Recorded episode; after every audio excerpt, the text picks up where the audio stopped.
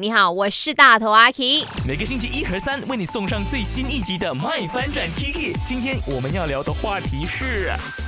我的面前突然间有位同事，他有如这一个恩人救世主一样出现在我的面前，正好他也是很符合我们今天的麦翻转 Kiki 的话题，因为他是个男生，我也知道说很多女生都会跟他来倾诉一些。嗯，遇到的问题啊、状况的，哎，我想问你，学生，所以你真的是那种哦，很多女孩子都会 call 你讲心事的，对不对？嗯，这样我会很难回答，然后那些女生就不敢来找我了。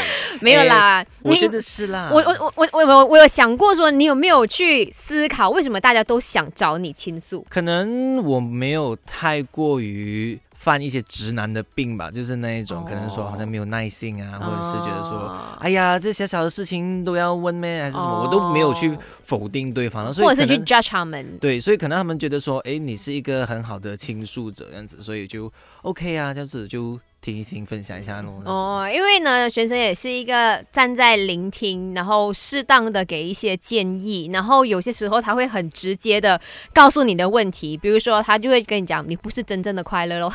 对啊，我这些常跟你说的，你不是真正的快乐。我有钱的时候我就快乐了。